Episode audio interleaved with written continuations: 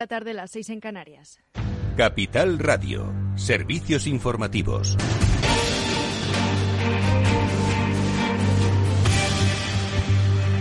Buenas tardes. Las comunidades autónomas pulverizan récords de contagios en vísperas de Nochevieja en plena sexta ola del coronavirus. Y es que ayer el Ministerio de Sanidad, a la espera de que actualice los datos de este jueves, notificó por primera vez más de 100.000 contagios nuevos en 24 horas, concretamente 100.760 y 78 fallecimientos. España lleva ya una semana registrando cifras de contagios nunca antes vistas. Así las cosas, las comunidades autónomas siguen adoptando o estudian nuevas medidas para contener la expansión de la pandemia, pues en dos de cada tres grandes ciudades la incidencia acumulada supera los 1.000 casos por cada 100.000 habitantes, es decir, que se contagia más de un 1% de la población cada dos semanas. Se trata de un aumento vinculado a la llegada y la rápida transmisión de la variante Omicron, si bien aparentemente provoca efectos menos adversos. Sanidad notificó ayer 1.727 hospitalizaciones por COVID-19. La presión asistencial vuelve a subir y la ocupación de la SUCI supera el 19%. La peor situación se da en Cataluña con un 37%. La ministra de Sanidad, Carolina Darias, volvió a llamar a la responsabilidad ante Omicron. Y es verdad que ahora estamos ante una variante que tiene, ya todo parece que se va confirmando, una mayor, capacidad eh, de transmisión, más transmisible, y también mucha mayor capacidad de contagio.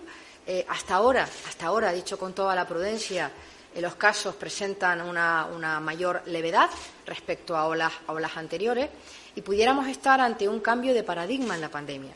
Pero también yo quiero ser prudente y solo cuatro, solo cuatro comunidades autónomas, o sea, las que corresponden al 25% de la población española, estas son Madrid, Castilla-La Mancha, Castilla y León y Extremadura, afrontan esta noche vieja sin restricciones. Han decidido no aplicar ninguna adicional por el incremento de los contagios del COVID-19. En opinión del presidente de Extremadura, Guillermo Fernández Vara, prohibir fiestas o limitar el horario de los establecimientos no sirve para nada que esto no se regla de verdad, abriendo o cerrando. ¿Alguien piensa de verdad que porque en vez de a las dos se cierra a la una, eso cambia? Si la gente lleva allí desde las ocho de la tarde o desde las nueve. ¿De verdad alguien piensa que eso es así? Si yo tuviera la más mínima duda de que realmente el problema se resuelve porque no haya en Nochevieja cierres a las 2 sino a las 10 de la noche, lo hacía. Eso no vale para nada. Y la Comunidad de Madrid notificará a través de un mensaje de texto las bajas laborales a aquellas personas que hayan comunicado que son positivas en coronavirus por autotest para tratar de aliviar, dicen, la presión asistencial en los centros de atención primaria, así lo ha explicado el consejero de Sanidad de la Comunidad de Madrid,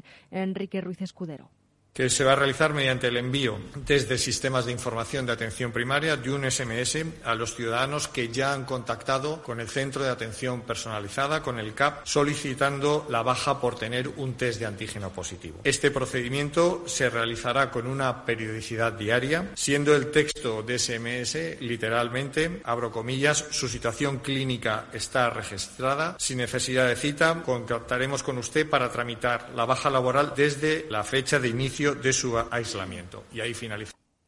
Y la ministra de Industria, Comercio y Turismo, Reyes Maroto, asegura que España es un destino seguro y espera que el fuerte repunte de contagios caiga rápido. Maroto sostiene ahora que hay que mantener el equilibrio entre la salud y la economía. Creemos que España es un destino seguro y lo hemos venido demostrando desde el 7 de junio que reabrimos nuestro país al mundo, que empezamos nosotros a movernos también dentro de España, que nos está permitiendo mantener un equilibrio que genera incertidumbre, porque estaremos en condiciones una vez que la variante Omicron empiece, bueno, pues ya a descender, lo estamos viendo en Sudáfrica, lo estamos viendo en Alemania, como los ritmos de contagios han sido muy altos y empiezan a descender de una manera muy rápida, que nos da también un horizonte para pensar que superaremos esta ola.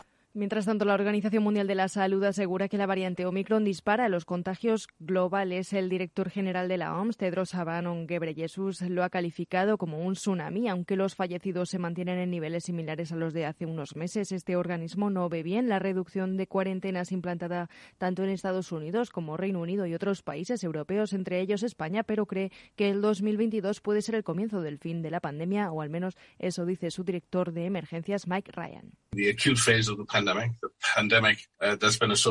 La fase aguda de la pandemia, una pandemia que se ha asociado con una tragedia de muertes y hospitalizaciones que puede terminar en 2022, es muy poco probable que el virus en sí desaparezca por completo y probablemente se asiente en un patrón de transmisión de bajo nivel causando brotes ocasionales en poblaciones poco vacunadas. Esperamos que este sea el final del juego. Pues es todo por ahora. Continúen informados en capitalradio.es. Les dejamos en Afterwork con Edu Castillo.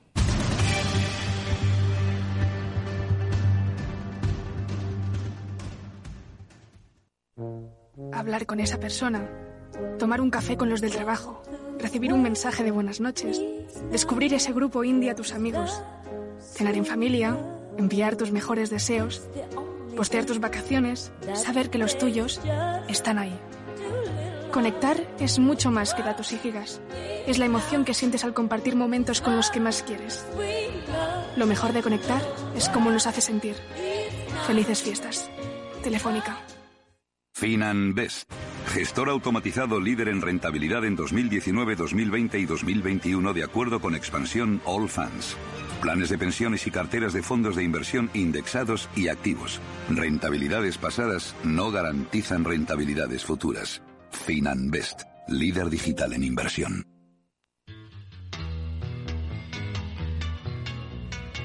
Después del trabajo, After Work, con Eduardo Castillo, Capital Radio.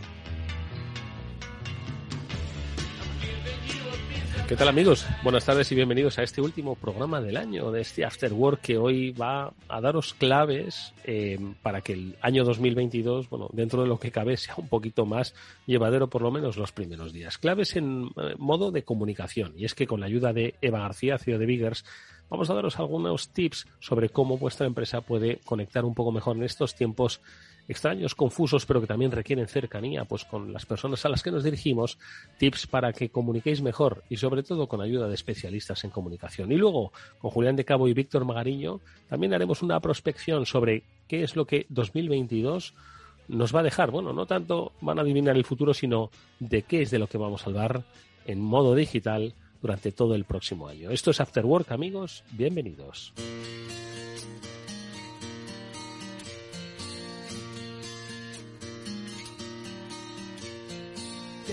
Bueno, pues último programa del año en el que aprovechamos y tenemos la oportunidad, como siempre hacemos, de hablar con Eva García, CEO de Biggers, expertos en asesoramiento y comunicación, para precisamente que nos diga cuáles son las herramientas que debemos tener en cuenta si sois empresa, emprendedor o empresón para el próximo año. Como siempre ya sabéis que Eva eh, asesora a numerosas empresas de todo tipo, tamaño y condición y como expertos en comunicación nos gustaría saber pues cuáles son esos tips que vosotros como gente económica pues debéis tener en cuenta a la hora de comunicaros en un mundo hiperconectado. Eva García, ¿qué tal? ¿Cómo estás? Buenas tardes, bienvenida.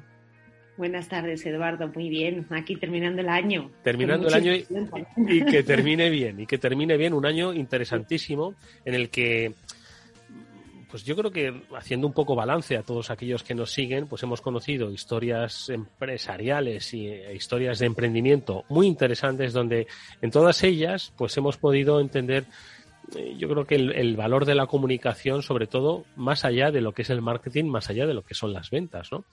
Y sobre eso, Eva, es de lo que me gustaría volver a incidir, un poco ofrecerles a las empresas que nos están escuchando tips de comunicación para que en esta, en esta, en este tiempo de hiperconexión y de hiperconectividad y de hiperinformación, pues eh, tengan un, en cuenta pues cuáles son esas necesidades de conectar más allá de la pura venta, Eva, porque siempre decimos que la comunicación obviamente tiene una finalidad, ¿no? Eh, de carácter empresarial, pero no es la finalidad del marketing, Eva, es la finalidad de enganchar y más en estos tiempos con tus públicos, con la sociedad en su conjunto, ¿no? Sí, además es que la comunicación realmente es un complemento cada vez más estratégico para las compañías, sobre todo porque es el alma. La comunicación habla de la empresa, de lo que somos, también de lo que hacemos y de lo que vendemos y de lo que producimos, pero sobre todo de qué es lo que tenemos nosotros que, que nos hace únicos y diferenciales y, nuestros valores. Muy importante, Eduardo, cada vez más. Es necesario que las empresas compartan con sus públicos sus valores para que la gente pueda identificarse con ellos, más allá de que te, yo te compre algo, que yo sienta que, jo, que tenemos algo que ver. Y eso es lo que hace la comunicación, es crear esa imagen de marca eh, esa reputación, ese posicionamiento, para que yo te elija porque me siento identificado contigo. Oye, cuando a mí me gusta siempre, Eva, pues un poco volver al principio, ¿no? Hacer un reseteo, ¿no? Porque hay empresas que sí que entienden que deben comunicar, pero no tienen muy claro el por qué, el para qué y el, el cómo, ¿no?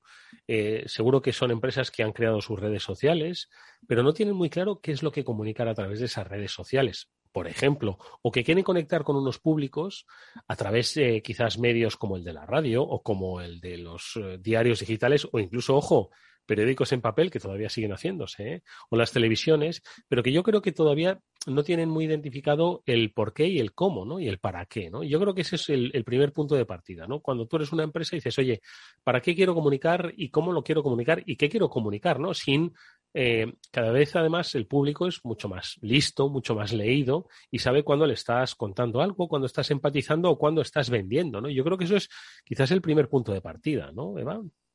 Sí, es responder a esas preguntas y para responder bien a esas preguntas primero nos tenemos que conocer muy bien a nosotros mismos, ¿no? Y lo que hablábamos antes, pues, ¿cuál es nuestra diferenciación? Eh, ¿Qué nos hace únicos? Y a partir de ahí entender cuáles son nuestras historias, porque al final Eduardo, es verdad que, la mayoría, los medios de comunicación, y yo me incluyo, que tú ya sabes que yo sigo siendo periodista de alma y de cuerpo, ¿no? Pero al final necesitan, necesitan historias. Y cada empresa, porque está formado por personas, tenemos, todas las empresas tenemos nuestras historias. Y esas historias son las que enganchan, las que encajan con las personas para que luego haya ¿no? ese proceso de venta o, o de, engagement, como hablamos también dentro del mundo empresarial. Con lo cual yo creo que es muy importante el, hacer ese ejercicio de entender quiénes somos y qué es lo que ofrecemos en el mercado diferencial. Hoy en día es que hay prácticamente de todo en todos los sectores, con lo cual eh, antes de empezar a comunicar, yo siempre le digo a, los directivos, a las empresas, vamos a, a, parar un momento, vamos a entender qué tenemos, qué tenemos único. Y a partir de ahí vamos a crear mensajes, contenidos, historias que enganchen con las personas, eh, y que, bueno, a través de nuestro trabajo diario podamos emocionarles, podamos trasladarles eh, tranquilidad, em, ayuda, podamos formarles también, ¿no? Mm.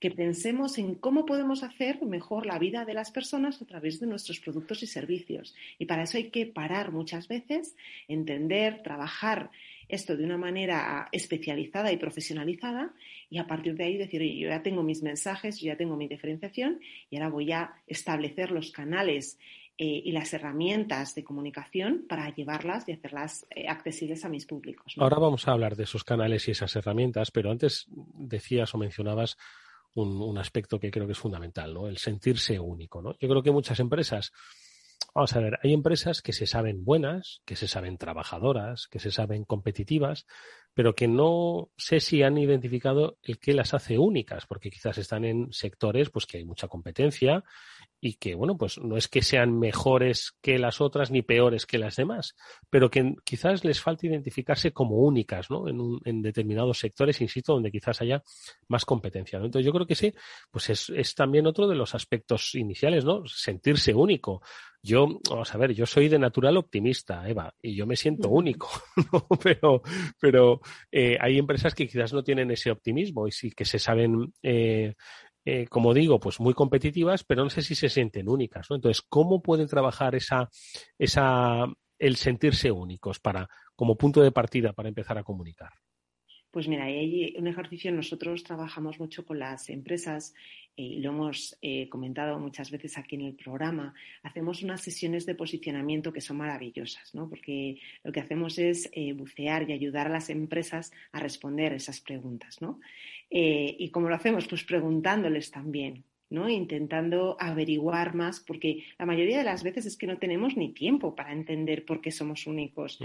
porque estamos en el día a día, eh, las tareas, las acciones, las reuniones nos, al final nos llenan la agenda de muchísimas cosas que hacer y esto evidentemente hay que dedicarle un poquito de tiempo, ¿no? Entonces nosotros como especialistas en comunicación que llevamos tanto tiempo entendiendo a las compañías y creando sus historias, pues lo que hacemos es en esta sesión eh, formular una serie de preguntas a la dirección e incluso a los equipos. Hay en ocasiones, Eduardo, que hemos trabajado prácticamente con toda la empresa. Hemos pasado estas preguntas, que son unas preguntas iniciales, la mayoría de las veces bastante generales, y sobre eso, sobre esas respuestas, nos sentamos todos y analizamos esas respuestas y vemos la visión que tiene cada uno en base a la función que desarrolla dentro de la compañía. Y es increíble, te das cuenta de, que en ocasiones en una compañía, dependiendo de la persona a la que le preguntes, tiene una visión diferente de lo que se es y lo que se hace, ¿no? Con lo cual tenemos ahí que, que intentar coincidir, ¿no? Crear un mensaje con el que todos nos sintamos a gusto y que nos lo creamos. Porque esto de ser auténtico es un ejercicio realmente de, creencia en, uno mismo, en nuestra compañía, en nuestro equipo, y, de entender que esto parte de nosotros y que si nosotros no nos lo creemos es muy difícil que realmente podamos comunicar de manera transparente, abierta y, sobre todo real, ¿no? Con lo cual es muy interesante trabajar con las, con las compañías, con los equipos en esa sesión de posicionamiento y nosotros les ayudamos, les permitimos que piensen sobre ellos mismos, que entiendan cuál es esa diferenciación, la plasmamos, la escribimos, la repensamos y cuando ya estamos todos de acuerdo, creamos un documento que es como la base para luego desarrollar todos esos mensajes y ese mm. posicionamiento único, con lo cual es un trabajo maravilloso porque fíjate de las de partir de prácticamente las mismas preguntas, siempre las respuestas van cambiando. Mm. Ya no solo el sector y el tipo de compañía, sobre todo somos las personas que formamos parte de esas empresas. Somos los únicos que realmente podemos crear esas historias. Entonces, si no preguntamos, evidentemente nunca vamos a tener respuestas. Con lo cual, ese ejercicio es maravilloso. ¿Te viene a la mente eh, algún, no sé, algún ejemplo rápido, ¿no? De cómo ha sido una sesión de posicionamiento, es decir, que, pues, que es, personas, equipos directivos que sí sabían cómo es la empresa, pero que jamás habían pensado que eso les hacía únicos. ¿Te viene a la mente algún ejemplo con las empresas con las que has trabajado, con las que trabajas? A ver. Y yo creo que en estos últimos ocho años la verdad es que han sido, la mayoría han sido increíbles, pero yo siempre me quedo con, con la que desarrollamos en Pazo de Vilane, eh, con Nuria y con Piedad eh, allí en El Pazo, ayer en Galicia, me fui para allá, quería hacerlo en persona. Es verdad que la pandemia eh, no me está ayudando mucho a poder hacer estas sesiones. no ayuda a nadie, Eva, no ayuda a nadie.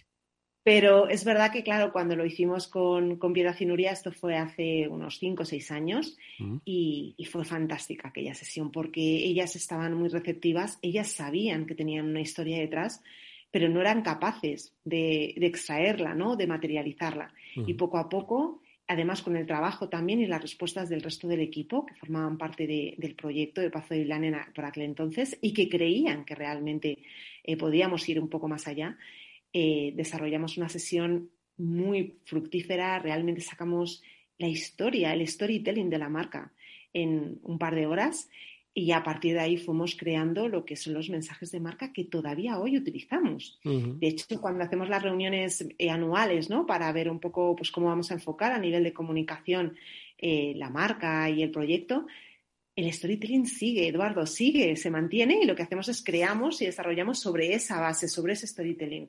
Pero fue increíble cómo pudimos extraer eh, la visión de cada uno de, los directivos, de, la gente del equipo y cómo creamos esa historia que todavía... Pero eso, eso que dice Seba es fundamental, ¿no? Porque vivimos tiempos de, consumo rápido y, tiempos efímeros, ¿no? Y yo creo que la comunicación no debe concebirse como tal. Es decir, tú no puedes crear un mensaje cada año o cada semestre porque al final estás, bueno, pues no confundiendo, pero sí pensando que esta, estos tiempos de comunicación rápida hacen que tengas que cambiar tú permanentemente tu mensaje. Y yo creo que al final la comunicación, o por lo menos lo que te hace único, para luego comunicarlo en mil formatos diferentes y, adaptado, eso sí, a los, a los cambios de consumo de información y tecnológicos, pero el mensaje debe ser el mismo, ¿no? Lo que decías de Pazo Vilane, lo que pensasteis hace cinco años sigue vigente hoy. Lo que pasa es que quizás las herramientas ¿no? y las estrategias han cambiado, pero el mensaje es el mismo. Claro, es, esa base y, por eso es tan importante trabajar y darle un poco de tiempo, ¿no? Porque ahí vas a definir lo que eres y lo que vas a ser. Es decir, es, es, eh, realmente tu, tu, parte más auténtica. Entonces tienes que darle un poco de tiempo y por eso es tan importante también consensuar con el resto del equipo, con las personas que han participado y que han formado parte del proyecto, porque de esa manera tienes una visión muchísimo más amplia y puedes crear un mensaje que perdure en el tiempo. Y sobre todo, muy importante, una vez lo defines, que todo el mundo lo comparta y crea en ello. Y a partir de ahí, es que lo aplicas no solo a nivel de comunicación, a nivel comercial, eh, con los partners también, buscas partners que realmente compartan esos valores, esa visión, esa historia también, aunque no hayan vivido contigo esa historia, que la entiendan y la hagan suya. Y por supuesto los empleados.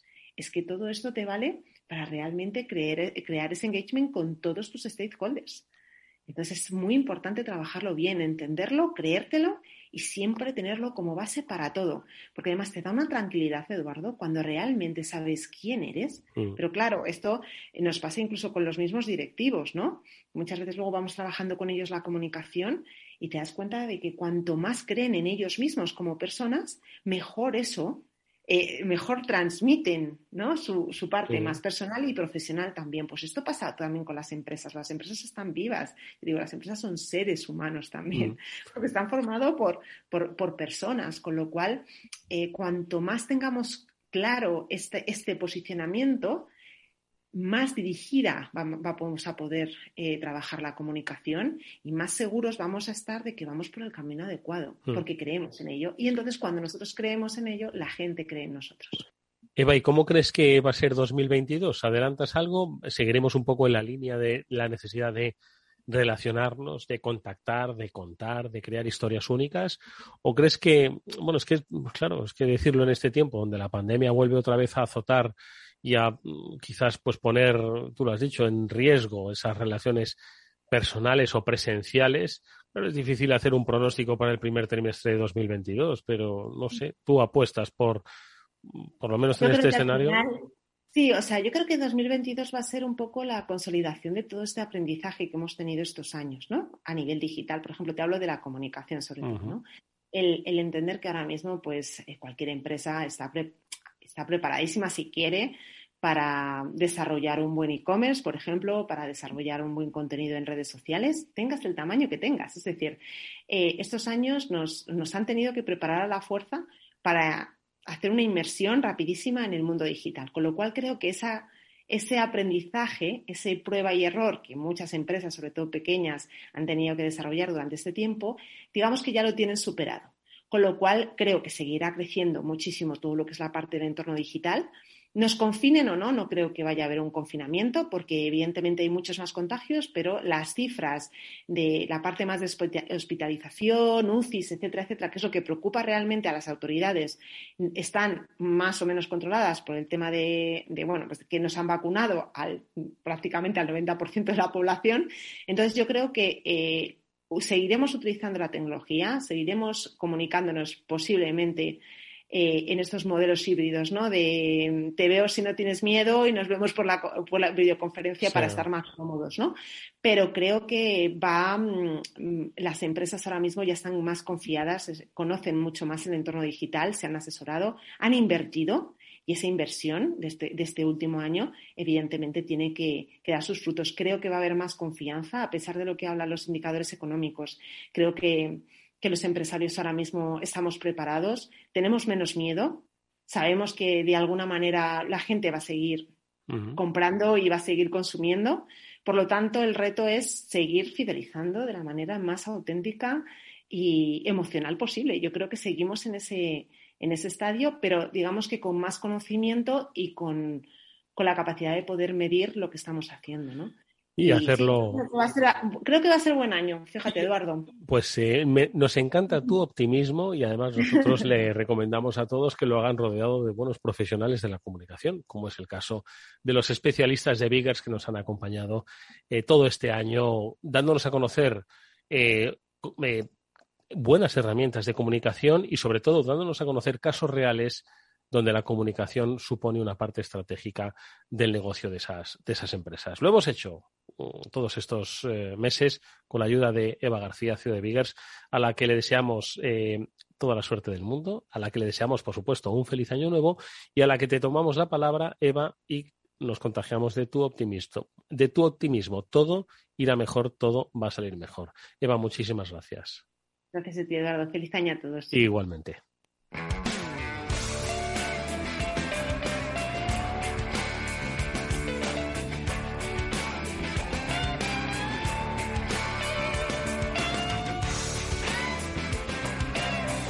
After Work con Eduardo Castillo.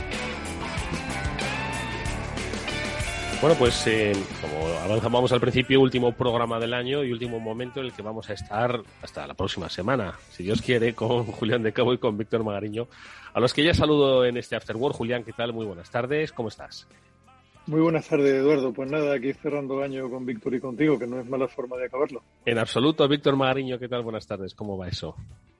Hola Eduardo, Julián y audiencia. Pues nada, aquí un jueves más ya, efectivamente el último del año, que ya que le queda muy poquito y bueno, pues eh, intentando terminar bien, ¿no? sí, exactamente.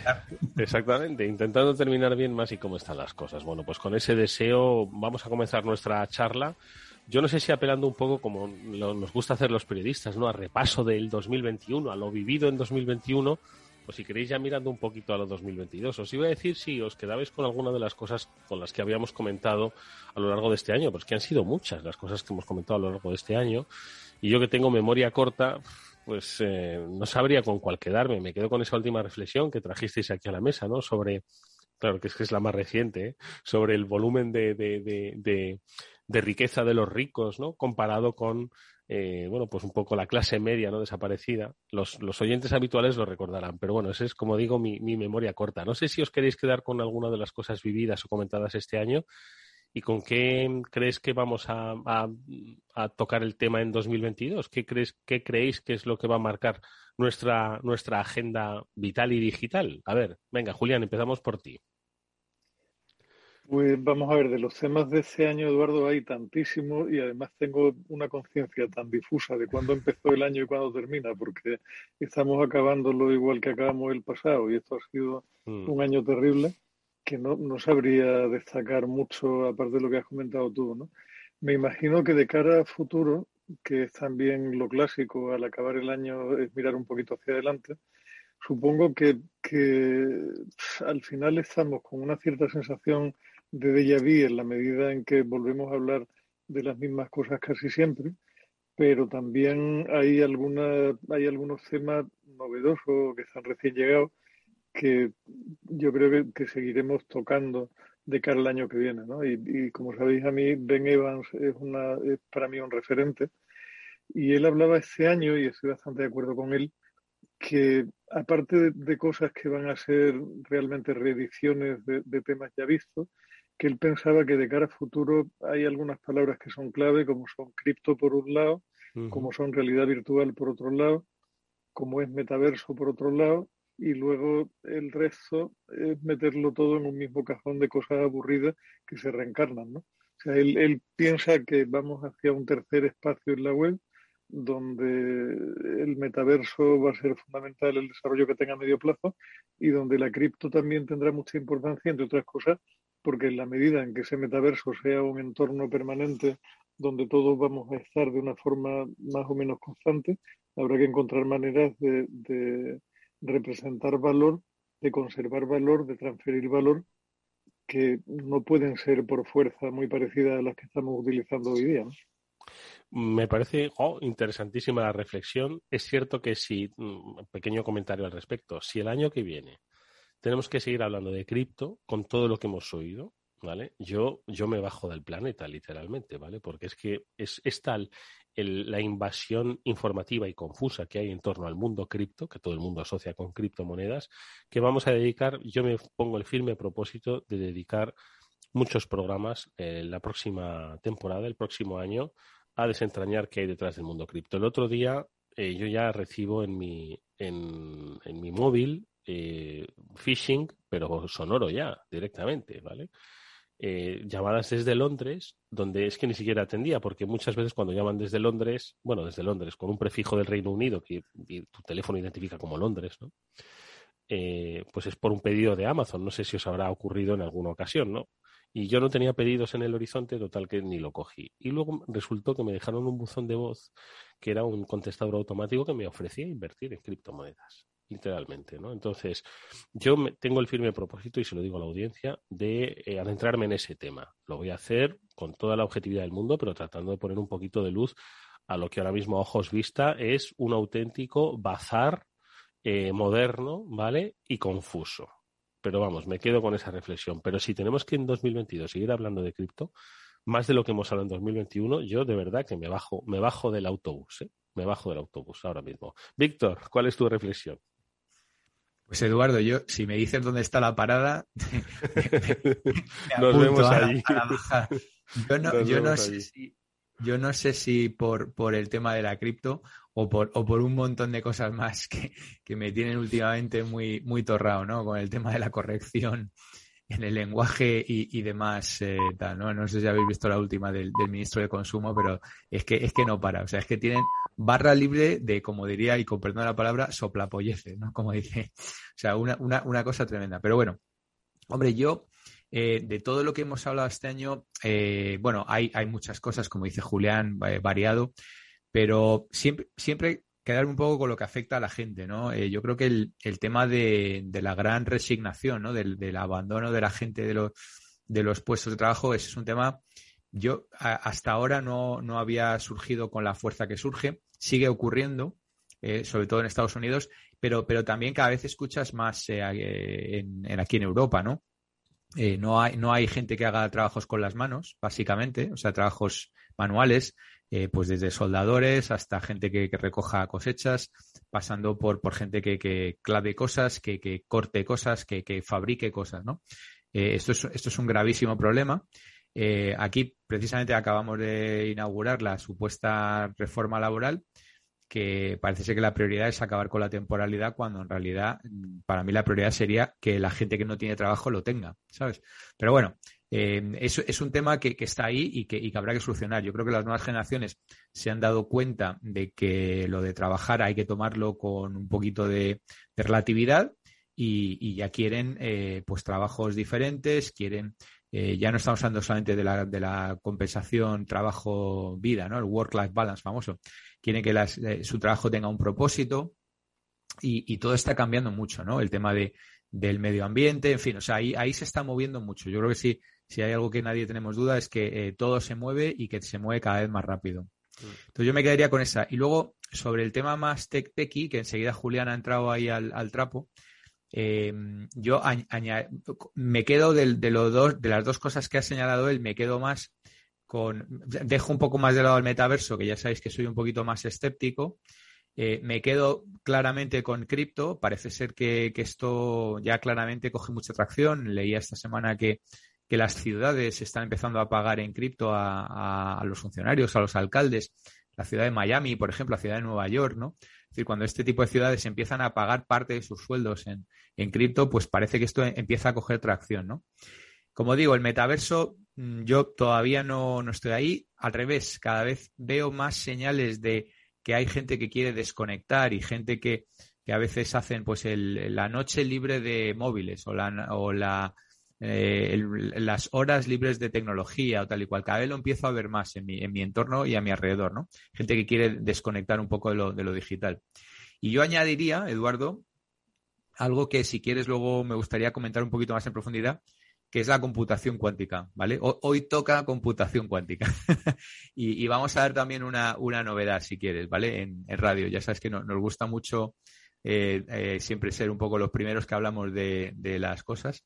Eh, no es la primera vez que hablamos de computación cuántica, si quieres podemos dar una, una, pequeña apertura y luego hablar de una, de una novedad que a mí me llama mucho la atención, ¿no? Cuando parecía que esto ya era todo lo esotérico que podía ser, pues todavía hay alguien que, que se inventa una nueva cosa que, que, aparentemente pues puede de nuevo disrupcionar. Y sobre todo, eh, ha salido ya McKinsey por ahí hablando del impacto que puede tener esto ya en, en concreto en algunos sectores más allá de lo que ya sabíamos que era el tema del cifrado y operaciones de fuerza bruta eh, impacto ya económico en determinados sectores ya y como siempre va a venir antes de lo que de lo que todo el mundo esperaba. Así que si luego nos permites hablamos Hombre, un poquito. Por supuesto, un tema interesantísimo el de la computación cuántica. Ahora por supuesto lo abordamos y le pido a Julián dos reflexiones a propósito de lo que decía Víctor, sobre todo la, la relativa al a la fuerza de trabajo ¿no? y, al, y al empleo, el, el, el futuro, el, el, reto sobre el empleo. ¿no? Comentar dos aspectos. Hace un par de días hablaba con mi economista de cabecera, Félix López, que hacía referencia a una información que decía que las grandes economías o las economías avanzadas no estaban encontrando trabajadores e iniciaban una guerra mundial por los inmigrantes, ¿no?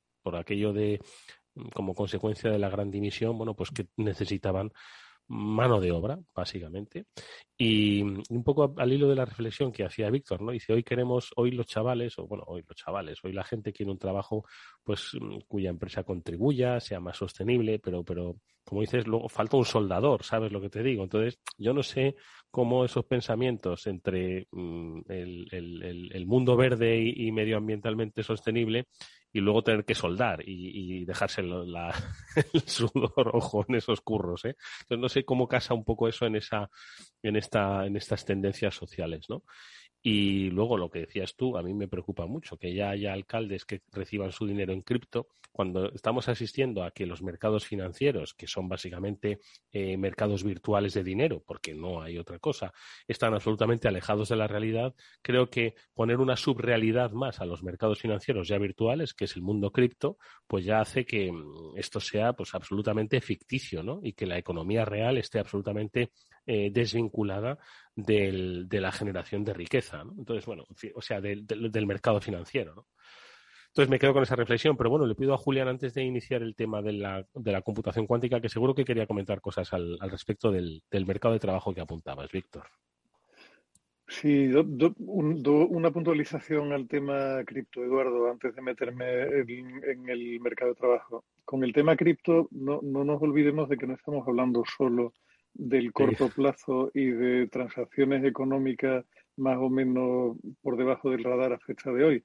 Estamos hablando sobre todo de tecnologías que nos permiten identificar de forma unívoca bienes digitales, de hacerlos no reproducibles y de darles una entidad y una, iba a decir corporeidad, pero no es el término más afortunado, de, de darle una realidad, digamos, y una trazabilidad en ese gran mundo digital o en ese, en ese metaverso que es posible que, estemos en, en, cuyos albores es posible que estemos, ¿vale? O sea, que, no nos quedemos solo con la criptomoneda, y como decías tú bien al principio del speech, Eduardo, es solo una parte de lo que viene detrás del mundo cripto, que es muchísimo más amplio. Con lo del mundo del trabajo, yo creo que nos vamos a mover también en una en un escenario extraño, porque es un escenario donde posiblemente muchos de los trabajos más simples van a seguir mecanizándose cada vez más, y por, por hacértelo muy, muy tangible, digamos. O sea, yo que, que me toca ver, o sea, yo paso del cripto a las viñas en La Mancha con una facilidad pasmosa porque en mi familia política se dedican a eso, ¿no? Y he visto la evolución del campo en este tiempo y alucino. Y cuando veo, por ejemplo, en la viña cómo está quedando el panorama con todas las viñas metidas en emparrado y tal, dice, a esto le faltan dos telediarios para que la única labor casi que se hace manualmente, que es la poda, se haga de forma automática, le queda muy poquito. O sea, cuando yo llegué a La Mancha como consorte y hace de esto 30 años, recoger la uva implicaba contratar a un montón de gente, muchos de ellos trabajadores que venían de otros países o de otros continentes incluso, y gestionar un montón de gente allí que era un lío del demonio. Hoy recoger la uva consiste en contratar a una máquina que pasa por allí y se lleva todo lo que se tiene que llevar y deja todo lo que no se tiene que llevar. Y hay máquinas más sofisticadas que incluso con lo que no se tienen que llevar, sobre la marcha te lo trituran para hacerte un abono allí mismo y que la cosa sea más sostenible y más verde. ¿Cuánto falta para que la máquina termine por podar, que es una cosa que hoy día sí se sigue haciendo a mano y para la cual te hacen falta inmigrantes? Pues yo creo que no mucho, o sea, porque las tecnologías básicas de las que hay que tirar para hacer eso están ahí y sobre todo, aunque la máquina inicialmente puede no mucho mejor o, puede un poco peor de lo que pueda un humano, te va a importar poco porque lo que te vas a ahorrar en jornales y, en complejidad, en eliminar complejidad de gestión, te lo va a compensar de sobra. ¿no? En el, en el, o sea, el, Great Resign que dice Víctor, que yo creo que también ha sido un movimiento hiper llamativo, Ojo porque eso aplica a un tipo de trabajador muy cualificado, muy concreto, que tiene posibilidad de moverse, que tiene capacidad de control sobre su propia vida, que es donde yo creo que va a haber una gran brecha entre tipos de trabajadores. Va a haber, y lamentablemente es así, lo estamos viendo incluso con polémicas dentro de algunas compañías, trabajadores de tipo A y de tipo B. El trabajador de tipo A va a seguir en una oficina donde cada vez va a haber más libertad para asistir o no, van a tener posibilidad de jugar al futbolín y de, vamos, yo creo que ya terminarán saltando a caballo por mitad del campo en un momento dado si alguien le da por ahí, porque es un bien escaso, apreciado y que la gente se mata por un buen programador en un momento dado, y hay otro tipo de trabajador, que es el trabajador perfectamente reemplazable, cuyo valor de mercado va a seguir cayendo en picado, y se está abriendo ahí una brecha grande, ¿no? Con lo cual, ahí de nuevo volvemos a lo de siempre y volvemos a, a los políticos, que es que falta visión de futuro, falta visión de cómo gestionar la sociedad de forma que tengamos un mundo verdaderamente más sostenible para todos y donde merezca la pena estar. Y eso confluye además, Eduardo, con muchas cosas que son como muy profundas, ¿no? Con una reconfiguración de los valores sociales que hay detrás de eso, con una cosa que a mí me llama la atención, que es que por primera vez la ONU, con esto de los ODS, ha puesto encima de la mesa algo que parece que por fin engancha con lo que siente una buena parte de la sociedad, engancha con el cambio generacional, donde los valores de la gente que se está empezando a ir no coinciden para nada con la gente que está empezando a llegar. Veo, veo un panorama muy, muy incierto, pero muy interesante y sobre todo, como quisiera terminar el año en positivo, muy esperanzador, ¿no? O sea, yo creo que hay síntomas de que por fin empezamos a pensar que debería haber otros modos de hacer las cosas diferentes a lo que hemos hecho hasta ahora. Es una interesantísima y, positiva reflexión, por supuesto, que lo pensemos la gran mayoría. ¿no? Otra cosa es que los que al final toman las decisiones sean eh, permeables ¿no? a, esta, este cambio social y no se queden solo, por lo menos en España, en, políticas de telediario, ¿no? que es eh, básicamente a lo que, a lo que se dedican la mayoría de los, de los servidores públicos en este país. ¿Es así? ¿Qué le vamos a hacer? En fin, no sé, Víctor, si quieres hacer alguna otra reflexión a propósito de estos comentarios de Julián. Eh, por cierto, el tema cripto yo estoy de acuerdo. ¿eh? Es decir, que hay, hay mucho más. Cuando Julián se ha hecho referencia a, al más allá, en realidad estaba volviendo al origen, a blockchain. ¿Os acordáis que al final blockchain eh, lo que vino a cambiar fue precisamente ¿no? esa trazabilidad, esa seguridad, esa conexión directa, ¿no? Y aquel, aquel eh, inicio no era el que sí que fundamentaba ¿no? ese desarrollo. Lo que pasa es que se ha, se ha desviado y si a, alguien le preguntas por el mundo cripto, hoy en la calle te va a decir, ah, sí, eso, algo he oído de criptomonedas y no sé cuántos y de inversiones, ¿no? Entonces, es cierto que el ruido ha podido, ¿no? Con, con, con otras eh, acciones que, por supuesto, van a ser de, de, muchísimo más desarrollo, más que de un casino, ¿no? Pero vamos, estoy, estoy de acuerdo con eso. Víctor, ¿alguna reflexión o pasamos a la computación cuántica que va a romper todos los sistemas criptográficos del mundo? Esto es el, futuro, pero sí, yo creo que la constante, yo me quedo, de todo lo que ha dicho Julián, me quedo con la palabra incertidumbre. claramente em, todo se mueve. Eh, es la primera vez que conviven tres, casi cuatro generaciones en, trabajando a la vez, con diferentes valores, con diferentes prioridades, con diferentes eh, sensibilidades. Em, y esto, pues hay que hacerlo funcionar, ¿no? Y, y, de alguna manera, en algunos lugares chirría. Em, yo creo que la, gente necesita encontrar ese propósito. Sí que es verdad que, va a haber mucha eh, flexibilidad de, ubicación. Ahora, también con el tema pandémico y tal, pues todo lo que ha traído el teletrabajo, pues todavía no se ha sentado. Tiene que, parecía ya que volvíamos, pero no, ahora otra vez.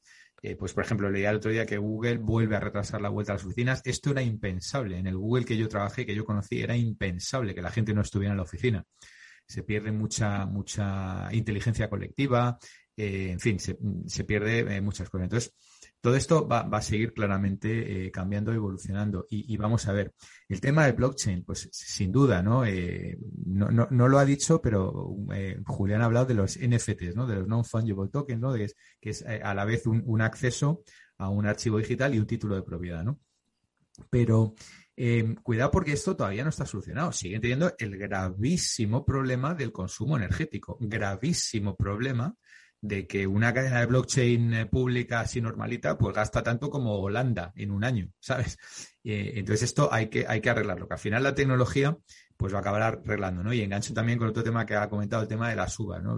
hace unas semanas visitaba una mina de sal en Polonia, preciosa, por cierto, si, si podéis verla, cerca de Cracovia, y hablaban cómo había evolucionado la, tecnología desde cuando estaba el currito ahí picando eh, y cómo poco a poco habían ido introduciendo elementos mecánicos y como al final se había dejado de cosechar, entre comillas, la sal, pues algo así creo recordar que era como los años 50 o 60 o algo así, y ya no se cosechaba sal más que por temas muy puntuales y tal, ¿no? Pues esto de las uvas puede ser una cosa parecida. Oye, ¿os acordáis cuando había que agacharse y cortar uvas y tal? Y ahora eso ya lo hace una máquina, ¿no? Entonces los trabajos penosos, los trabajos eh, pues eso, que impliquen eh, fuerza física, eh, fuera, peligro, etcétera, pues eso eh, cada vez más irán siendo sustituidos por, las máquinas. Pero todavía queda mucho, pues lo que decía Eduardo, ¿no? El tema de un, buen soldador. eh, un buen solador, ¿eh? si le quitamos la D, ¿sabes lo que es solar, no? colocar, o sea, eso, se, ha seguido pagando a, precio de un buen pintor, no sé, o sea, es que ahora no hay un buen electricista, un buen fontanero. todo esto ahora son casi, casi trabajos altamente pagados, ¿no? Porque, porque hay gente que no hay, ¿no? Entonces sí, yo creo que, bueno, va, a seguir todo ajustándose y, bueno, hay que estar, hay que estar ahí en la pomada, hay que estar muy atentos a, todos los cambios. Oye, Jo, eh, la verdad es que estáis apuntando, yo estoy aquí anotando una serie de temas para, para el año que viene eh, que creo que son una bitácora estupenda, ¿no? Eh, el mundo cripto, no dejándolo exclusivamente el mundo de las criptodivisas, el, el, futuro del trabajo y vinculado a esto lo que decía Víctor. En alguna ocasión ya había tratado en el programa el análisis sobre el talento intergeneracional, lo llamaban talento intergeneracional, pero en realidad venían a decir, oye, ¿cómo juntamos a cuatro generaciones con sensibilidades absolutamente diversas y con, vamos, con formas totalmente distintas de ver el mundo, la empresa y las propias relaciones laborales, ¿no? Y creo que me parece un tema apasionante, sobre todo cuando estamos alargando la edad de jubilación, ¿no? Retrasando, perdón, la edad de jubilación y hace pues que efectivamente confluyan los de la generación Z con los eh, baby boomers que estamos hablando, pues gente de, de los años 50, ¿no? Que todavía pues eh, en activo, ¿no? Entonces, y con, un, con unos, unos clarísimos cambios de percepción y de concepción de la vida. Entonces, ¿cómo gestionar eso dentro de las empresas? Creo que también me parece muy, muy acertadísimo. Julián, ¿algún comentario sobre lo que ha dicho Víctor? Me encanta eso, ¿eh? Y lo trataremos más el, próximo, el próximo año. Sobre la, gestión intergeneracional, Eduardo, ¿qué, más quisiera yo que poderte hacer algún comentario? O sea, si a mí me cuesta a veces sintonizar con mis hijos que son solo de una generación anterior, imagínate, ¿no? Lo, lo, veo un tema complejo porque hay valores muy profundos que están en cambio. O sea, tú hablas hoy, o sea, a ti te, a ti te pasa que Tomás todavía es demasiado pequeño como para dejarte pasmado abriendo la boca, Eduardo. Pero cuando hablas con gente que está hoy en, lo, en, el, en el inicio de sus 30 o que está en el final de sus 20, te das cuenta de que más que un salto generacional, hay un salto de galaxia casi. O sea, su, su manera de ver la vida, la manera de enfocar las relaciones interpersonales, el, la vinculación que sienten o no con el proyecto laboral en el que se integran, la importancia que dan a la formación, eh, simplemente el sentido de la trascendencia que puedan tener o no tener con relación a si habrá algo el día de mañana, que es una cosa que también te marca, es que, o sea, no, no, no es un salto de generación, es una brecha abismal completamente, con lo cual gestionar eso lo veo dificilísimo. Pero yo, por ejemplo, con, con mis alumnos de la, de la NYU, yo, eh, que, que, tienen entre 19 y 20, en 21 el mayor, ¿vale? Que eso sí que ya es un salto ya estratosférico. Y encima la mayoría de New York. eh, salto estratosférico. Oye, yo tengo momentos de conexión, créeme, ¿sabes? El otro día incluso, después de la última clase, nos fuimos a tomar algo, un drink, y, Es que el drink es lo que conecta, Víctor. Bueno, bueno, pero era un drink, era una Coca-Cola, quiero decir, no era un drink, era un drink muy suave, ¿no? Enseguida, claro, lo primero que dicen, bueno, vamos a hacer unos shots, ¿no? Y entonces, claro, como has visto películas americanas, digo, no, casi lo de los shots vamos a dejarlo para otro día. pero, pero hay momentos de conexión, de verdad. Y no sé, a lo mejor es que estos son muchos son eh, NYU Stern, ¿no? Stern, que es la, facultad de donde todos quieren ser, eh, trabajar en investment funding y, y, en JP Morgan y en todo esto, ¿no? Entonces, a lo mejor son de esa élite futura que volverán al grupo de los ultra ricos, o no, lo sé, ¿sabes? Pero, pero yo veo momentos de conexión. Afortunadamente, las valoraciones siguen saliendo bien. Oye, voy a hacer 10 años de, de profe en la, en la NYU. ¿Sabes? Y, ahí seguimos, ¿no? Y conectando y tal. Entonces, yo tengo esperanza de que de eso me, aferro a ello porque creo que es mi conexión con, con, las nuevas generaciones, claramente, ¿no? Para no desintonizar completamente. sin perder los valores de la nuestra, ¿eh? Puntos, puntos de conexión siempre va a haber, pero... claro, Víctor, pero es que, no, es que ten, en cuenta que estás hablando de, de, dos élites en distintas generaciones, pero de dos élites, Víctor. O sea, tú has estado en una élite toda tu vida laboralmente, socialmente, económicamente, en todos los sentidos. Somos familia trabajadora. también lo están, con lo, con lo cual es una historia. Que mi abuelo era pastor y picapedrero. Sí, pero bueno. y, mi bisabuelo guardia, y mi bisabuelo guardia civil y se iba el hombre a Guinea para que le pagaran tres sueldos y poder hacer que mi abuelo estudiara una carrera. Pero a partir de ahí, o sea, estás en una élite laboral y siempre lo has estado, con lo cual tu visión de la vida, o sea, eh, yo de lo que te hablo es del promedio de la sociedad. O sea, a mí también me pasa, llevo 30 años, he cumplido ya más de 30 años como profesor en, en el Instituto de Empresa, con lo cual, ¿qué me vas a contar? O sea, lo, lo, que he visto pasar por mis aulas desde entonces hasta ahora es tremendo, pero hay un cambio. En nuestro caso es un cambio que estamos dando con alguna naturalidad porque estamos en contacto permanentemente con gente joven, que es algo que te mantiene vivo. Pero en el caso de mucha gente de nuestra generación, de muchos amigos míos que no están en el mundo de la docencia, mm. notas perfectamente que el salto entre ellos y la siguiente generación es mucho más grande. O sea, tú estás en una industria que está en punta y estás dentro de un sector que está en punta y estás dedicado a trabajar con gente joven permanentemente. Eso te mantiene mucho más vivo. Y, tengo mucho 20 y 30 años también en el trabajo, en The Power MBA. Mm. Ahí con lo cual tengo todo el abanico, sí, sí. Y, y también se nota claramente la, la diferencia. Pero de, de, nuevo, o sea, ahí, ahí hay conexión. O sea, o sea, estamos. Sí, pero es, es, vuestro caso. Sois testigos, ¿no? De cómo se está produciendo ese cambio social, de cómo piensan los, a, las, a, los que disteis clase hace cinco años no tienen nada que ver sus objetivos de desarrollo empresarial con los de hace diez años, ¿no? Y, y así sucesivamente. La cuestión es lo que dice Julián, ¿no? Eh, cuando de repente en una empresa el presidente es un baby boomer, el director de recursos humanos es un generación X, eh, el, el jefe de sección es un millennial que está ascendiendo y el nuevo empleado es un generación Z recién licenciado, ¿no? Entonces, madre mía, cómo se, se conjugan los objetivos, ¿no? Pues ni la computación cuántica puede solucionar. Es cómo pasamos de esto a la computación cuántica, ¿eh? Ya hemos pasado rápidamente. A ver, ¿qué te, qué, te, ¿qué te, inquieta de la computación? Te voy a decir una cosa, es decir, al final, esto es un poco, la, no quiero que me pase eh, con la computación cuántica como con el blockchain, ¿no? que se habla mucho como el, el, la revolución futura y luego pues cuesta entenderla, como a mí me costó y me cuesta entender el blockchain, ¿no? Y que al final pues lo acabamos simplificando en lo más visible, ¿no? Que algunos, ¿no? Decían lo de las criptomonedas, ¿no? Entonces la computación cuántica, ¿no? La capacidad de un ordenador de, pro, de procesar y de programar 100.000 millones de veces más rápido y, y, más y de manera más eficaz, ¿no? ¿Qué es lo que a ti te, te no sé, te inquieta, te, te interesa, te, te genera curiosidad extrema? Pues mira, Eduardo, va, vamos a muy rápidamente, ¿no? Que ya lo hemos hablado varias veces, pero yo, yo esto lo tengo en el radar los últimos seis, seis, siete años, una cosa así. He leído bastante, pero de repente eh, llega un momento que se, que se empiezan a acumular la, las, eh, las, noticias y, y, los avances, ¿no? Y de repente te hace, oye, mira, esto que hace siete años lo miraba así de reojo, ahora igual tengo que dedicar un poquito más, ¿no? Entonces, la computación cuántica es un nuevo paradigma computacional, que ya lo hemos explicado alguna vez, pero bueno, para la gente que no, que no lo haya escuchado, que es completamente diferente o muy diferente a la computación tradicional, ¿no? Donde tienes, eh, en vez de unos y ceros, ¿no? Del positivo o negativo, pues tienes una serie de eh, qubits que se le llama, que pueden tener eh, no solamente 1, 0, pueden ser 1, 0 o cualquier valor entre 1 y 0. ¿No? Entonces, esto se consigue a través de un estado que le llaman la superposición, el famoso entanglement en, en, um, en inglés, que es eh, que puede adquirir un valor diferente de estas partículas, digamos, ¿no? Acuérdate de la partícula de fermión y todo esto que hablamos en su día, pero bueno, no me quiero liar.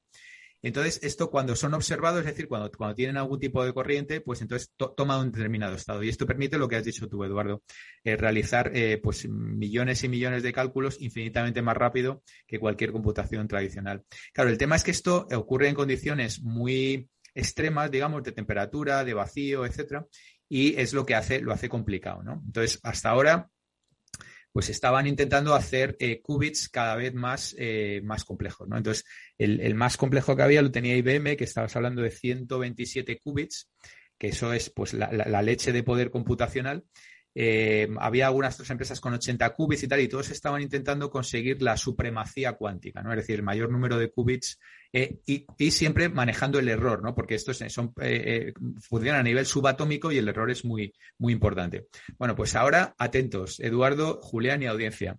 Ahora hay que hablar de los qubits. No de los qubits, de los qubits. Cuidado, esto es la primera vez que se habla en radio de este, de este tema. Entonces, ¿Qué es un qubit? Sí, cutre, no cutre, Cutrits. Pues un Cutrits, básicamente, eh, Julián alucina con esto, no, no, no, es cualquier valor entre 0 y 1, es cualquier valor entre 0, 1 o 2. o sea, ya llegamos a 2. Y claro, esto es complicado de entender, incluso para mí, que, que soy un, un, pobre licenciado en Derecho, pero aparentemente si vas por arriba de 2 ya no compensa porque ya es muy difícil de controlar los parámetros y tal. Pero claro, el poder tener un, crecimiento exponencial de, un trit, pues esto de repente cambia todo el paradigma, ¿no? Entonces, eh, atentos a, las eh, futuras, ya hay una compañía en Silicon Valley que ha sacado los Q-trits y esto aparentemente puede ser la, revolución. ¿Qué pasa? Que, eh, claro, esto lo tienen en radar por las grandes, las grandes consultoras, como, como, todos sabéis, y por ejemplo, el último estudio que ha sacado McKinsey pues habla de que mm, la inversión, que sigue siendo, curiosamente, y esto también es interesante, le gustará a mi hijo mayor, curiosamente, eh, sigue siendo el driver público, ¿vale? Pues China ya está invirtiendo 15.000 millones de dólares, eh, le sigue la Unión Europea con 7.000, es decir, un poquito más de la mitad, y luego ya Estados Unidos, India, Japón y tal con 1.2, 1.3 o algo así, ¿vale? Pero la inversión se está disparando y sobre todo, Eduardo, y hablabas ahora de que ibas a meterte en el tema de las eh, cripto y tal, se está disparando en startups de computación cuántica, pero disparando que en el último año se ha disparado eh, brutalmente. Estamos hablando de 1.7 mil millones de dólares. Eh, es que nos tenemos que ir. Así que vamos a dejar a la audiencia con, este regustillo. Pero bueno, tenemos todo el año 2022 para empezar a, primero, aprendernos a pronunciarlo, Kutritz, y segundo, a entenderlo. Julián, Kutritz, ¿tú habías oído hablar de esto? Madre mía. Yo había, había leído sobre eso, Eduardo, y me recuerda mucho a otra historia que no nos da tiempo a contar, que son a los inicios de la computación y a LENIAC, con también inversión pública por medio. En fin, o sea, que nadie se olvide de que, de que no empezamos llevando teléfonos móviles directamente, sino que eso viene de muy, muy, muy, muy atrás, que es probablemente el punto en el que Qtrix y Qubits y tal están, a fecha de hoy.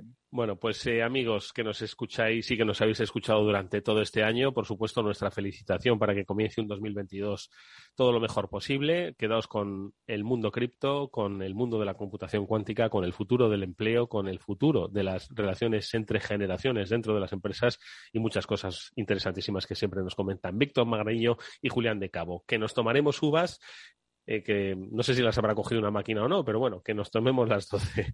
Víctor, Julián, muchísimas gracias. Que paséis un felicísimo año nuevo y, por supuesto, que en unos pocos días nos volvemos a ver, ¿vale? Feliz año nuevo a todos y nos vemos pronto, si Dios quiere. Pues igualmente, buena salida, buena entrada y feliz 2022. Eh, bueno, pues el mismo deseo, gracias Víctor y Julián, para todos los que nos estáis escuchando, porque hoy es nuestro último programa del año. Volveremos, por supuesto, cuando ya sea 2022 y lo celebraremos igualmente. Sed felices, disfrutad mucho y tened mucho cuidado. Adiós.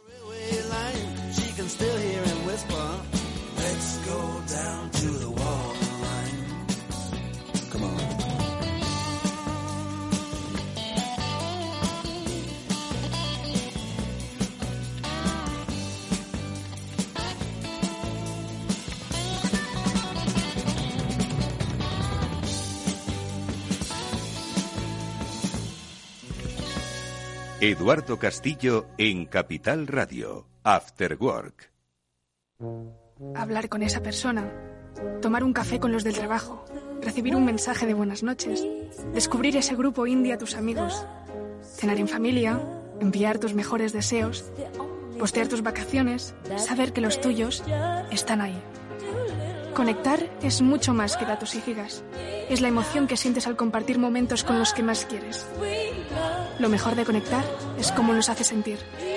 Felices fiestas. Telefónica.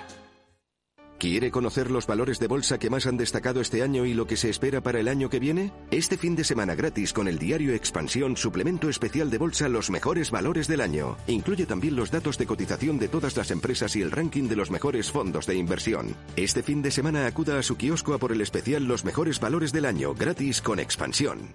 ¿Qué es ir más allá? Con Arval podrás llegar donde te propongas de la forma más sostenible y desplazarte como y cuando necesites con una oferta de renting sostenible, segura y conectada. Y preocuparte solo de conducir porque nosotros nos ocupamos del resto. Arval, la transición energética arranca aquí. Más información en arval.es. Capital Radio Madrid 105.7 En Hospital HLA Universitario Moncloa cuidamos de ti y de los tuyos. El centro pone a tu disposición un potente gimnasio de rehabilitación con una completa dotación de profesionales y equipamiento para el tratamiento integral de accidentados de tráfico, pacientes hospitalizados, rehabilitación cardíaca y respiratoria. HLA Universitario Moncloa, siempre innovando para darte más servicios. Avenida Valladolid 83, Madrid. Esto te estás perdiendo si no escuchas a Luis Vicente Muñoz en Capital, La Bolsa y la Vida. Xavier Ferraz, profesor de ESADE. La COVID eh, ha sido una especie de máquina del tiempo, ¿no? Nos ha situado no en 2021, sino en 2031 a nivel de, digitalización. Lo que tenía que haber pasado pues en 10 años eh, ha pasado en 10 meses. No te confundas. Capital, La Bolsa y la Vida con Luis Vicente Muñoz, el original.